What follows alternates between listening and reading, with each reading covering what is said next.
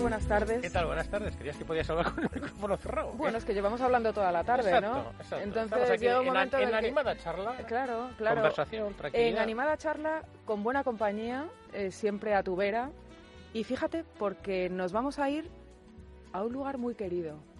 Nos vamos a ir al Valle del Jerte. Nos vamos a ir a Extremadura. Y además, muy querido por ti, perdona, pero muy querido por toda España, ¿eh? porque es un sitio, vamos, eso precioso. Es extraordinario. Eh, te voy a contar una historia muy bonita. Y además es que me la contó en su día Borja Medina. Y es una historia que, que, oye, que a todo aquel que no le conozca le puede llegar al, al corazón. ¿Por qué? ¿Es eh, una pues, historia pues fíjate, porque... No, no, no, no, fíjate, en, en Piornal, este pueblo de, de la provincia de, de Cáceres, eh, decidieron hacer una nueva guardería porque, oye, pues eh, tenían una, pero ya se había quedado un poquito antigua. Y esa nueva guardería iba a ser financiada exclusivamente por el ayuntamiento del municipio, hasta que de repente un día Suena la puerta y llama Jesús, un vecino del Piornal, de 88 años, que dice que él lleva ahorrando toda su vida y que quiere donar sus ahorros. No me lo puedo creer. Para hacer las obras de la guardería. Qué bonito. ¿Sabes cuánto dio? Pues.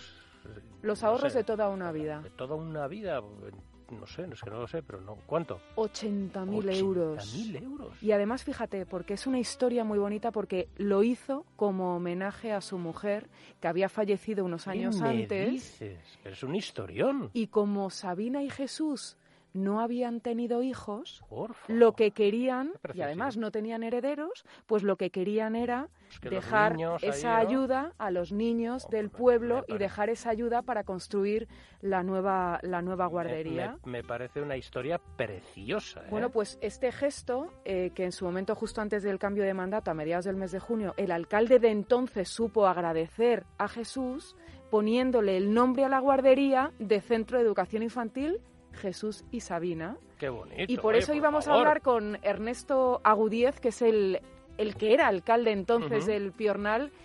Ernesto, buenas tardes. Hola, muy buenas tardes. Es una historia preciosa. Pues sí, la verdad es que sí. Además la has contado con tanta ternura y con, y con tanto cariño que queda más bonita todavía si cabe. Yo te lo agradezco, pero al final el mérito es de Jesús, el mérito es de Sabina, ese, ese homenaje que Jesús le quiso dar a su mujer de donar todos los ahorros de una vida. Pues sí, la verdad es que fue un gesto mm, espectacular, ¿no? De una solidaridad y de una generosidad eh, increíbles, además para una infraestructura tan bonita y tan que significa tanto para el futuro de un pueblo como, como el nuestro, como es el centro de educación infantil, ¿no? donde van los niños de, de cero a de cero a tres años y el que el que mm, saliera, diera el paso para adelante y colaborar así con nosotros, pues significó el que la guardería se pudiera hacer de una sola vez y no de dos fases que era como en un principio estaba prevista. La verdad que es cierto que lo ha contado bien mi compañera Nieves, eh, la historia realmente lo merece, pero también el detalle de usted, ¿no? De, de, de, bueno, no dejarlo así, sino poner el nombre de Jesús y de Sabina, pues para que la gente con, con el tiempo, bueno, reconozca y valore pues eh, un detallazo, porque al final es un detallazo. O sea, estas cosas, eh, no sé, además, curiosamente, ¿no? Una cosa infantil, ¿no? Que, que, es como, está muy relacionado con la vida. Él había perdido a su mujer y de repente, oye, no sé, pero reconocerlo, la verdad que es como un fin de historia a, la altura de, de, lo que ocurrió. Claro, esto, al final es como las leyes básicas, ¿no? De acción-reacción, ¿no? Sí. Una acción de estas características que se produjo en nuestro pueblo en, Piornal, además con la repercusión que tuvo y la buena publicidad en positivo que dio, que dio al pueblo, como es lógico, se merecía esto y mucho más. Entonces, en el primer pleno que tuvimos, que creo que fue el 17 de mayo, pues decidimos eh, poner el nombre al centro de educación, pues recordándolo a ellos, ¿no? Para que sean conscientes de que en un futuro, dentro de 20 años, cuando vayan a familia, que ahora serán muy jovencitos y no se han dado mucha cuenta, pues lleguen allí, vean su historia, vean el nombre y nunca, nunca se olviden de que hay gente que colabora, que ayuda altruistamente a los demás y bueno, y la verdad es que, nuestros niños pues tengan este espacio tan tan tan bueno en el, en el municipio, pues la verdad es que es, un, es una alegría muy grande. La verdad es que esta noticia, como habéis contado, esta historia es una historia preciosa en cualquiera de los sentidos en los que, en los que se mire.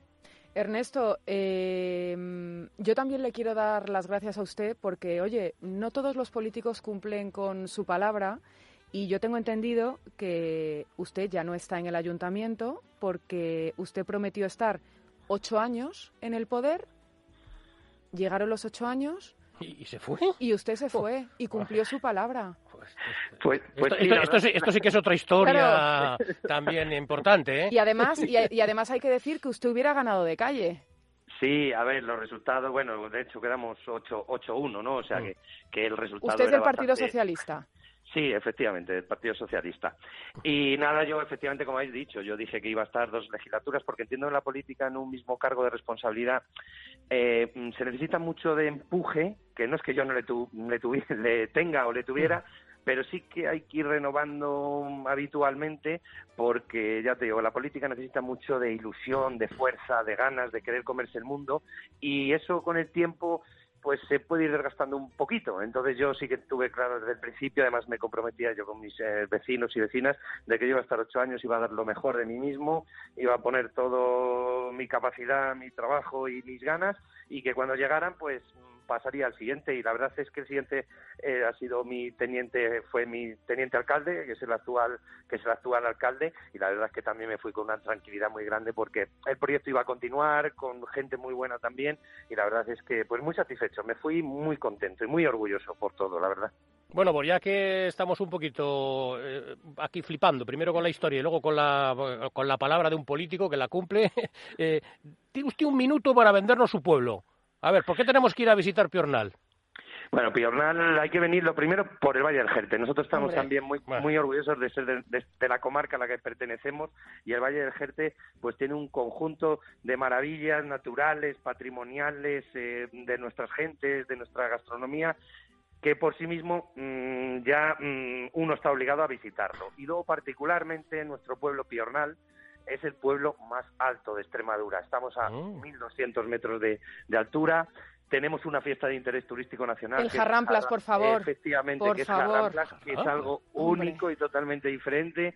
Tenemos también el Museo al Aire Libre, que firmamos un convenio con la Facultad de Bellas Artes de la Universidad de Sevilla, que han intervenido en más de 20 fachadas de diferentes casas del municipio, que es, que es espectacular. Y bueno, pues luego todas las rutas de senderismo que tenemos, los observadores ornitológicos que tenemos y un proyecto pionero en Europa, que también merece la pena venir a visitarles, que son nuestros caballos salvajes, las potocas, de la eminente Lucy Rees, una etóloga mundialmente afamada, que está haciendo un estudio de un de una manada de caballos salvajes aquí en nuestro en nuestro municipio. Y la verdad es que estos son algunos de los encantos que eh, la gente que venga pues podrá disfrutar Parece que ha sido usted alcalde, Ernesto. Claro. Pues sí, hombre, un poquito así, ocho añitos. Ha aprovechado el minuto, ¿eh? Ha aprovechado. Muchísimas gracias por llevarnos a, al Piornal, por, por darnos más detalles de esta historia tan bonita y por, y por bueno, pues eh, por haber cumplido también eh, ese compromiso que adquirió con, con los eh, ciudadanos, con sus vecinos y, bueno, por haber dejado el ayuntamiento en, buenas manos. Pues muchísimas gracias a vosotros por haceros eco de esta noticia, que aunque ya fue hace, hace un tiempecito, pues viene bien recordárselo a la gente, que es otro de, los atractivos del pueblo, que somos muy buena gente. Hombre, hombre. Muy bien, muy gracias, Ernesto. Muchas gracias, alcalde. Y aquí no tiene nada que ver que alguna sea extremeña, ¿eh? No, no, no. no, hablamos igual, oye, que la semana pasada... Escucha, la historia ha sido precioso. La historia es muy bonita. Precioso. Es verdad, es verdad. Lo del alcalde está muy bien, que haya cumplido su palabra, pero entre comillas, eso es más normal. Pero bueno, muy, Hoy los protagonistas eran Jesús y Sabina. Sí, señor. Y esa guardería y esos niños que van a ir a ese centro de educación infantil. Ana, ¿qué tal? ¿Qué tal, Nieves? ¿Cómo estás, Ana? Muy bien. ¿Estás bien? ¿Te encuentras bien? ¿Verano bien? Muy bien. Estás muy Muy morenita, te veo que has tomado mucho el sol. Bueno, sí. ¿Con protección? En la calle, ¿no? Eh, yendo al metro, porque Es- en otro vale, momento también. no he tenido tiempo. Sí, sí, hay que trabajar. Y la luz del flexo de aquí de la redacción que nos Claro, pone, que claro, nos claro, pone a todos Color. morenos. Oye, eh, si hay algo típicamente español es españolizar cualquier expresión o palabra del internet. Del inglés, del inglés. Bueno, y de Ah, internet también Bueno, puede porque, ser. Digo, por ejemplo, eh, ¿a ti no- ¿tú has utilizado alguna vez el luego te whatsappeo? Eh, sí, sí, yo, pero yo pongo en castellano, o sea, te, te mando un WhatsApp. O Con sea, G, claro, con G, G sí. de gato. Sí, sí, sí, totalmente. WhatsApp. WhatsApp, yo lo pongo así habitualmente. ¿Está mal? No, está bien, Ah, la ah. RAE ha aceptado. Ah, ¿lo ha aceptado? Sí, Ah, lo ha qué bueno. aceptado. Al final no sabemos quién que wa- manda. WhatsApp si la. RAE o, o somos nosotros, Nosotros, porque parece. la Real Academia parece que va como a rebufo Sí, sí, de desde Bueno, desde porque que- se tiene que ir adaptando, ¿no? Sí, no, hombre, la verdad que WhatsApp eh, castellanizado es como más sencillo que Pero WhatsApp. entonces ya podemos escribir con Lo podemos WhatsApp. escribir. Yo siempre. WhatsApp. yo lo pongo así, eh, te lo juro, y pongo thank you, Thank you. Con con Z. Z, thank you, Thank, you. Ah, bueno. Bueno, eso no sé si está aceptado. Con el tiempo. Bueno, a lo mejor lo popularizamos aquí Thank a you. raíz de esto. Thank. Una cosa que sí que ha aceptado la RAE eh, ha admitido recientemente un prefijo intensificador que consiste en decir, con perdón, que todo el mundo me perdone, puto antes de cada palabra, de cada verbo en concreto, y así ya no ¿Cómo, estaría cómo, mal. cómo, cómo? Bueno, por favor, sí. que ¿Cómo? sé que estamos en verano, que a lo mejor hay niños que están escuchando la radio y que Sí, a lo sí, mejor vale, dicen, vale. oye, que esto está admitido por la RAE. Bueno, Bueno, que esté admitido por la RAE no quiere decir que sea lo bien. más Es- formal. Escucha, el otro me molaba más, lo de WhatsApp, pero este es un poco... Claro. Entonces se pueden decir frases como, por ejemplo, si algo te gusta mucho, pues eh, me puto encanta. no, no, no. Eso, eso- Por favor, no me eso gusta, no, en serio, ¿eh? es como muy- No, no me pongo en plan pijo, ¿eh? Pero que no me gusta nada. Ah. ¿qué, qué dices? Bueno, pues eh, lo que nos preguntamos aquí es, Vale, vale. estamos ¿Quién- quién lo habrá ante dicho? una revolución lingüística. Entonces, hemos hablado con Luis Alberto de Cuenca, que Ah, es bueno. lingüista Sí, y sí. colaborador de esta casa. Una Y hemos, autoridad, una eh, autoridad. Exacto, porque quién mejor para explicarnos este tipo de cosas. Y le hemos preguntado, ¿va la RAE a rebufo de las modas a la hora de aceptar términos como ese?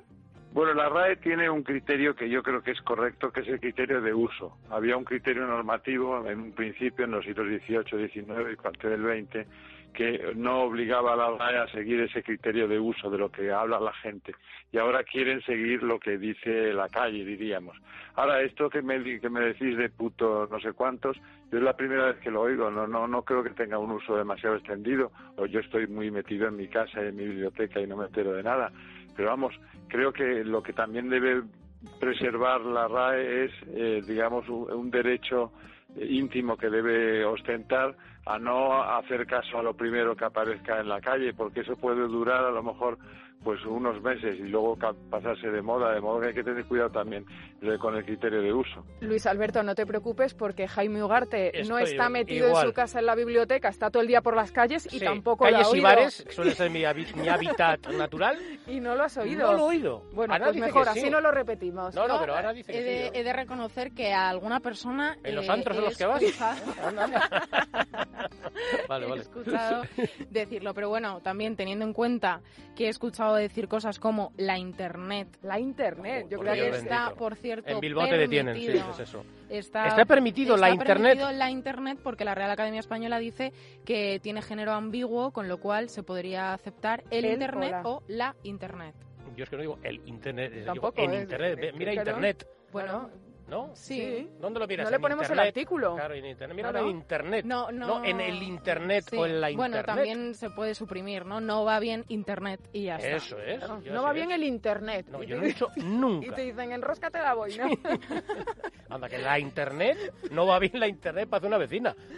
Y entonces, también, como, como decíamos antes, con esto del, del whatsappeo y el, Sí. eh, con la G y con la U, Sí, eh, tenemos los españoles una necesidad de españolizar todo.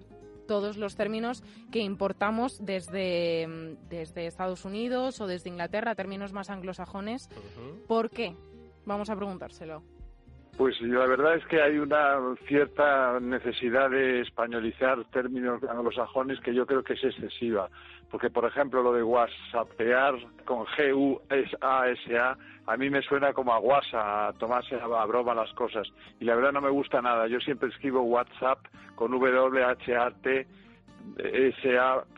Ha habido, por ejemplo, muchos casos muy significativos a ese respecto, como por ejemplo el tema del whisky. Eh, los académicos en un primer momento se empeñaron en que escribiéramos G, U con dos puntitos y S, Q, U, I. Y eso no ha tenido éxito. Seguimos escribiendo whisky con W, con K y con Y. De modo que lo mismo también ocurre lo mismo con el WhatsAppeo. Pero fíjate, ¿eh? Fíjate. Mira, yo hay, sí, sí, lo recuerdo en whisky, ¿no?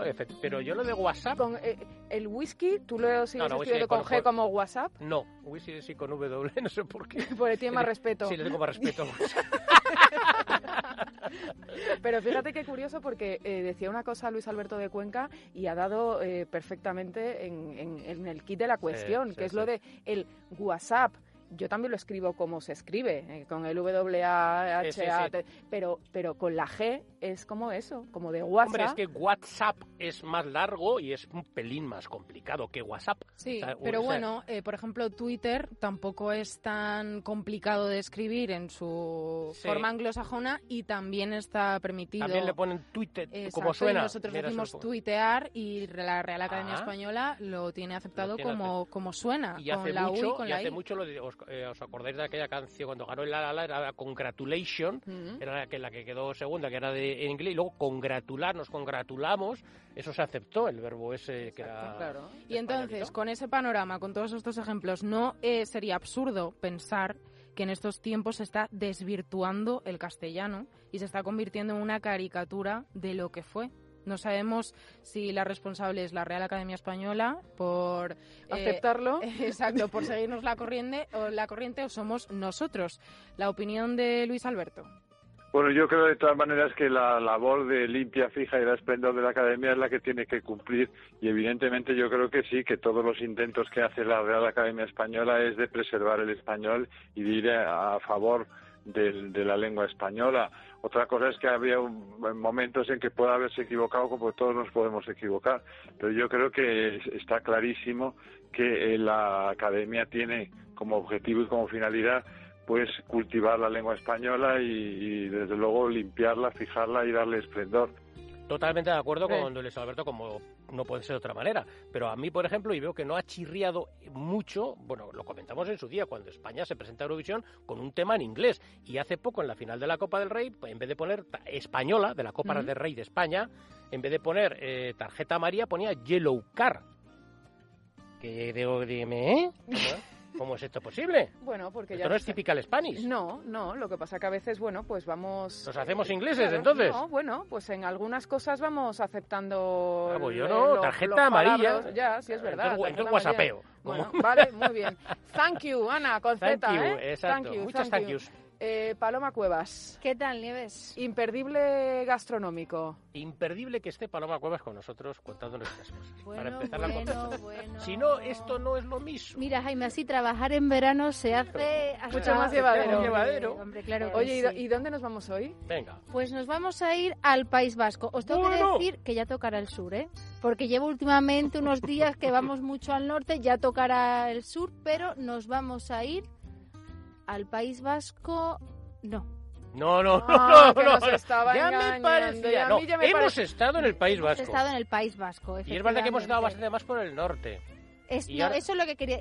Es que me hago un Sí, lío. Entre vale. el calor que hace, Jaime. Claro.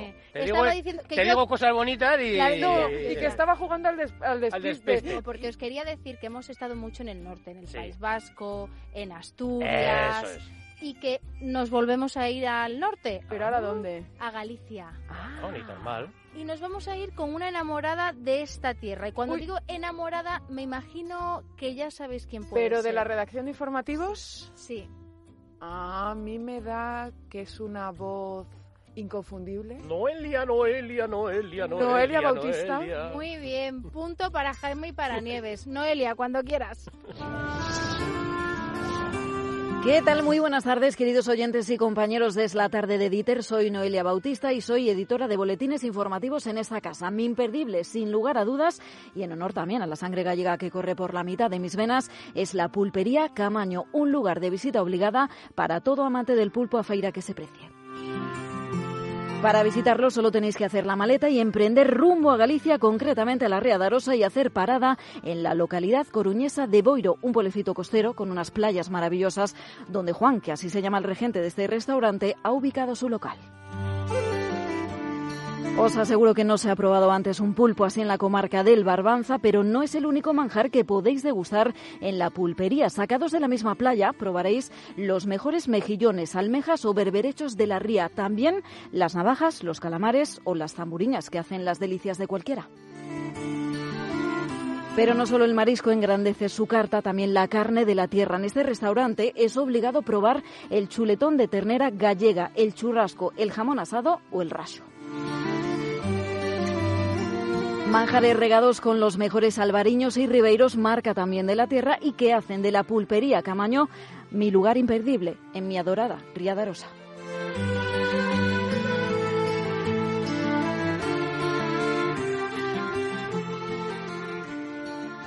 sea, es que ya, o sea, ¿cómo se puede continuar? Ya, eh, chuletón, churrasco, no sé. Pues fíjate, yo me quedo con las zamburiñas. La zamburiña, qué burra. Ay, las zamburiñas, los mejillones, las navajas, bueno, las Dios, almejas. Bueno, Dios pulpería bendito. Camaño Qué en bueno. Boiro, en La. Coruña. Y hemos hablado con su dueño, como no podía ser Hombre. de otra manera, con Juan Caamaño, que lleva desde los 13 años detrás de una barra. Le hemos pedido que nos dé sus claves del éxito. Con trabajo y con esfuerzo, dedicación, pues dando productos de calidad, buen servicio y una buena atención, que es lo que, lo que a la gente le gusta, ¿no? Que se sienta como en casa. Y nos contaba Juan que un sábado normal pueden pasar por la pulpería casi 300 personas, Oh. ¿eh? Sí. Y su especialidad, claro, es el pulpo y algo más. Bueno, nuestra especialidad, aparte del pulpo, que es el plato estrella, no solo a feira, sino es a la plancha, que está muy, muy bien también, eh, y en empanada, pues estamos hablando del tema también de las carnes, un poquito de carne, trabajando las carnes eh, no solo de aquí de Galicia, sino también de fuera. Parrilladita de carne, de productos ibéricos, y, y muy bien, la verdad es que muy, muy contento, sí. El pulpo a la plancha Mm. se está poniendo muy bien porque está, tiene un saborcito, el feira está buenísimo y luego la, con el cachelo ese está ya que te puedes morir, pero con, a la plancha... Y a la brasa. A la brasa, a la plancha, digo yo, joder, a la brasa. Joder, a la Ay, plancha. a la brasa. A la brasa, a la brasa. Esa Quería patita, decir a la esa, pa- brasa. esa patita de Sí, pulpo, mm, ¿eh? ¿Verdad? Qué Oh, rico, ¿no? oh. con un albariño. Oh. Ay, me- Bueno, bueno, bueno, y Vamos es que, claro, estamos escuchando la carta y con, con esos productos, con esos platos, no es de extrañar que quien lo prueba repite. Tengo clientela muy muy fiel, la verdad es que sí. Yo empecé una pulpería pequeñita, después cambié para una grande, dejé ahí un estuve año y medio retirado un poquito de los fogones y después empecé ahora de nuevo y tengo la misma clientela fija de siempre, no solo clientes de aquí de la casa y gente que viene de fuera, de Madrid, Palencia, Bilbao, Asturias, incluso de Alemania, clientes que, que repiten año tras año. Oye, qué bueno, ¿eh? Qué buena esta visita a Es Galicia. que no me extraña, dice que, que repiten. ¿Cómo no van a repetir? Hombre, vamos, por ¿Cómo, favor. no, ¿Cómo no van a repetir con esa comida tan rica? Nosotros tenemos que ir y repetir. Por supuesto. Y Oye, un día repites tenemos tú... que hacer una lista con los imperdibles, ¿eh? Sí, los imperdibles que- Oye, está- estamos dando un montón de restaurantes para que la gente y sitios bonitos para conocer. O sea que bueno, estamos haciendo una labor social. ¿Eh? Efectivamente, Claro. efectivamente, información de servicio. Información de servicio público. Gracias, Paloma. A Paloma. vosotros. Nos falta Hay que emprender viaje. Vámonos. Emprender ¿Dónde nos viaje, lleva Kelu hoy? Pues fíjate, porque hoy Kelu nos ha dado dos indicaciones para el viaje. A ver. Dice que nos va a llevar a recorrer un camino. Y luego dice que el camino acaba en el fin del mundo. Hombre, ¿Tú sabes dónde nos lleva? no sé, pero sí, me lo dice Kelu y con ella. Pues adelante, Kelu. que el fin del mundo te pille bailando. Y es irremediable escuchar hablar de un camino y no pensar automáticamente en el camino de Santiago. Pues bien, no nos referimos a ese, sino a su hijo ilegítimo. Me llamo John Nieve. Soy hijo de Ned Stark. Y eso nos sitúa en las sendas del camino de Cisterra. Y decimos que es ilegítimo porque a pesar de que cada vez más peregrinos deciden ampliar su ruta jacobea hasta el Finisterrae, no está reconocido por la Iglesia. El nombre exacto de esta ruta es Camino de Fisterra Musía, como nos cuenta nuestra guía en esta aventura, Paloma Trillo. Se le llama Camino de Fisterra y Musía porque los peregrinos suelen eh, terminar en cualquiera de estos dos lugares. Casi 27.000 personas decidieron traspasar el año pasado las fronteras de Santiago y continuar hasta Fisterra. Nada más empezar, ya intuimos que esta aventura no se compone solo de iglesias, sino que conocer y hablar con los peregrinos es una parte importantísima del viaje. Descubrimos así que existe una pregunta obligada. ¿Por qué estáis haciendo el camino? La mayoría de los peregrinos dicen que su caminata a Santiago es por motivos religiosos, culturales o históricos. Víctor Pedro viene de hacer el camino portugués de su país natal y para él esta aventura no es el cuánto, sino el cómo. Lo que más es, es las personas, todo lo que encuentras en el camino, todo lo que hablas, mas no es el número de caminos que cuenta, es la forma como haces el camino. Para Mingui, no hablar español no es un problema. Ah, guay. Ha venido desde Corea del Sur para cumplir un sueño motivado por un programa de la televisión coreana. Antes de hacer nuestra primera parada, Brandon, de Canadá, nos cuenta que está aquí porque ansiaba conocer el norte español. El norte de España, España es simplemente alucinante. Iglesias antiguas, como las de Pamplona, Burgos, León, los arquitectos. Kilómetro 17 del camino de Finisterre. Hemos llegado a... Pontemaceira es una aldeita preciosa, es tan pequeñita como bonita. Es casi una aldea monumental, diría yo, porque tiene molinos de río muy bien conservados, palomares, una iglesia románica, cruceros, hórreos y también un puente de origen romano construido sobre el río Tambre.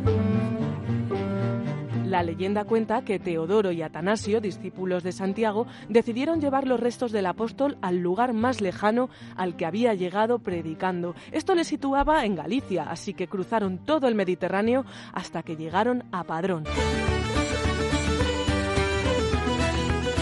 Seguimos nuestro camino a través de los nueve concellos gallegos entre robledales, pinares y eucaliptos. Pasamos por los arcos del Pazo do Cotón en Negreira hasta que nos topamos con el mayor símbolo de Olveiroa, la pequeña iglesia románica de Santiago. Pero antes de continuar, hay dos cosas básicas que no hemos aclarado sobre el camino de Finisterre y sobre todo sobre el camino de Santiago. Está un poquito despistadilla, despistadilla. ¿Por qué la concha de Vieira es el símbolo del camino de Santiago si la ruta más conocida, el camino francés, no se topa con la costa en todo su recorrido. Pepe Formoso, el gerente del hotel literario Vela Fisterra, situado en la playa de Langosteira, nos despeja esta duda. Una de las teorías es que la gente, cuando venía al fin de la tierra, fin del mundo, de donde moría el sol, pues se llevaban algo de recuerdo, algo que fuera solo típico de esta zona. Pero la concha de Vieira eh, habría que venir a la costa para recogerla. Y segunda cuestión que hay que aclarar. La credencial con el sello oficial de la catedral. Y esto es su compostelana.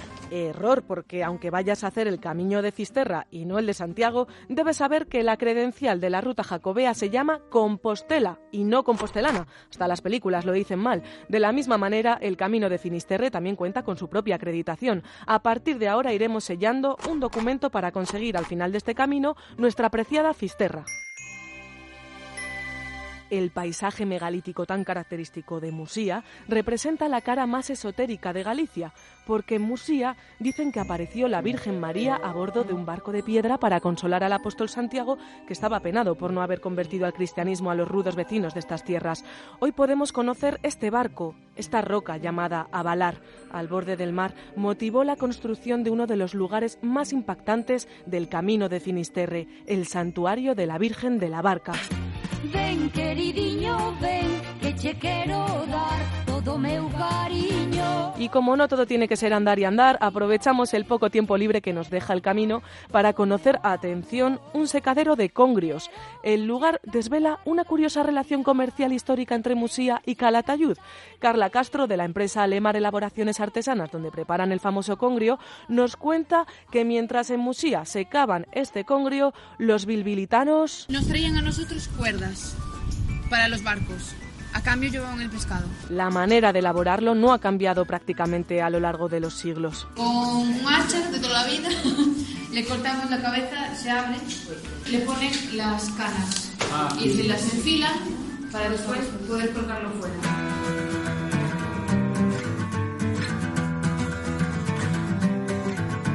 La mayoría de peregrinos prefiere poner fin al camino en Fisterra.